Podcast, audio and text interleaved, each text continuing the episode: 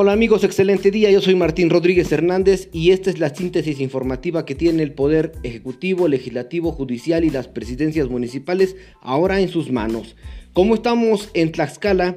En cuanto al COVID, bueno, hasta el momento registramos 1.183 defunciones, 5.502 personas recuperadas y 7.768 personas confirmadas con el bicho. Ahora vámonos con la información más importante a nivel estatal.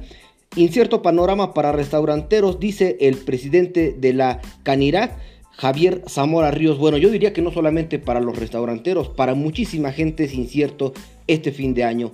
Además, dicen, donará como una capitalina predio para santuario de niños mártires en Tizatlán. Insisten en esto, en entregarle espacios a la iglesia y a las cuestiones católicas. Qué lamentable. Además, convoca diputado a remover del cargo al titular de la Comisión Estatal de los Derechos Humanos, Víctor Cid del Prado Pineda. Esto lo, pone hoy la Jornada de Oriente y dice, dice Víctor Castro, este diputado, exalcalde, dice, parece más padrote que presidente del organismo. Bueno, parece que el señor nos ha visto en un espejo. En fin, vamos a tener más adelante la entrevista con el presidente de la Comisión Estatal de los Derechos Humanos para que nos dé a conocer qué opina sobre esta declaración de una persona que encabeza hoy la Comisión de Salud y que en algún momento fue acusado por familiares porque usted sabe que se metió a una sala de urgencias sin el mínimo de responsabilidad, sin los protocolos que marca cualquier institución de salud. Bueno, el señor llegó y por sus calzones se metió.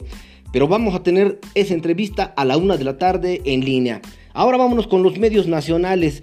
¿Qué dice Reforma, por ejemplo? ¿Qué es lo que hoy quiere decir la clase burgués? Dice la clase burguesa, avala el tribunal encuesta para vigilar, eh, perdón, avala el tribunal encuesta para ungir al líder en Morena, es decir, ya lo decidió así el Tribunal Electoral del Poder Judicial de la Federación, siempre sí va a ser por encuesta. Además destaca también Reforma atora Fondo de Salud la extinción de fideicomisos. Esto se lo platico más adelante. Y vámonos ahora con lo que dice el Universal. Ocupa 40% de la vía para el tren Maya. Ya está ocupada el 40% de la vía del tren Maya. Además, destaca también, Monreal busca que consulta contra expresidentes sea el día de la elección. Obviamente la oposición se opone, dice que esto debe ser rechazado porque sería utilizado con fines electorales y eso es a todos ojos visto. Bueno, además, Milenio Delta paraliza Quintana Roo y Yucatán. Van 8 mil militares a la zona.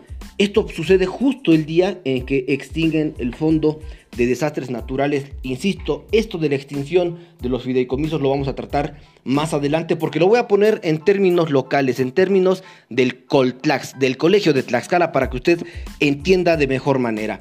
Finalmente, el Sol de México destaca, prescribieron, escuche usted esto, prescribieron delitos de Salinas y Fox. ¿Quién lo dice? Pues lo dice la Unidad de Inteligencia Financiera, pero también dice que Santiago Nieto ya afirmó que Felipe Calderón Hinojosa y Enrique Peña Nietos, ellos sí pueden ser investigados por corrupción. Es dicho de otra manera, mucho más fácil. Tanto se habló de esta mentada consulta para saber si enjuiciaban o no a los expresidentes y ya nos dice ahorita Santiago Nieto que Salinas y Fox pues ya son intocables. Otros medios destacan en esta información importante para usted que hasta el final de este sexenio habrá niveles pre-COVID. Escuche usted por qué lo dicen.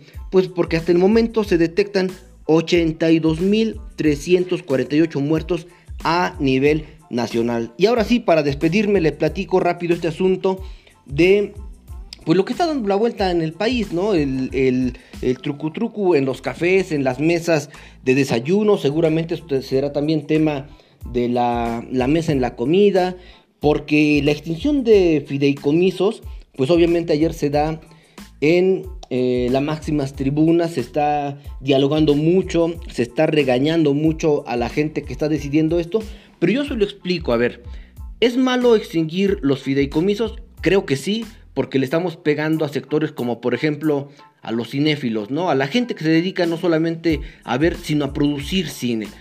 Pero esto tiene una explicación muy sencilla. Usted sabe que en Tlaxcala hay un colegio de Tlaxcala que es el Coltlax y que financiaba investigaciones o proyectos a través del fideicomiso Fondo Visto de Fomento a la Investigación Científica y Tecnológica y esto lo hacían pues obviamente para, para darles dinero, que hicieran investigación y tenía una justificación muy noble. Ah, pero ¿dónde está la trampa?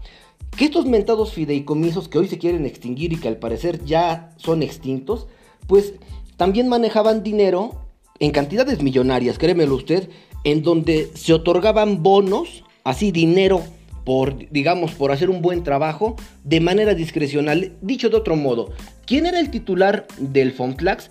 Destinaba partidas de 10, 15 mil, 20 mil o, o 100 mil pesos a una persona X simplemente porque ese investigador era su cuate. Y usted sabe que eso ya fue investigado aquí en Tlaxcala y fue eh, publicado por diferentes medios. Por eso se quieren extinguir los fideicomisos, porque el dinero se utilizaba de manera discrecional. Soy Martín Rodríguez Hernández, esta es la información más importante del día. Lo dejo Estamos en contacto, nos escuchamos, nos vemos y nos leemos en punto de las 13 horas en línea.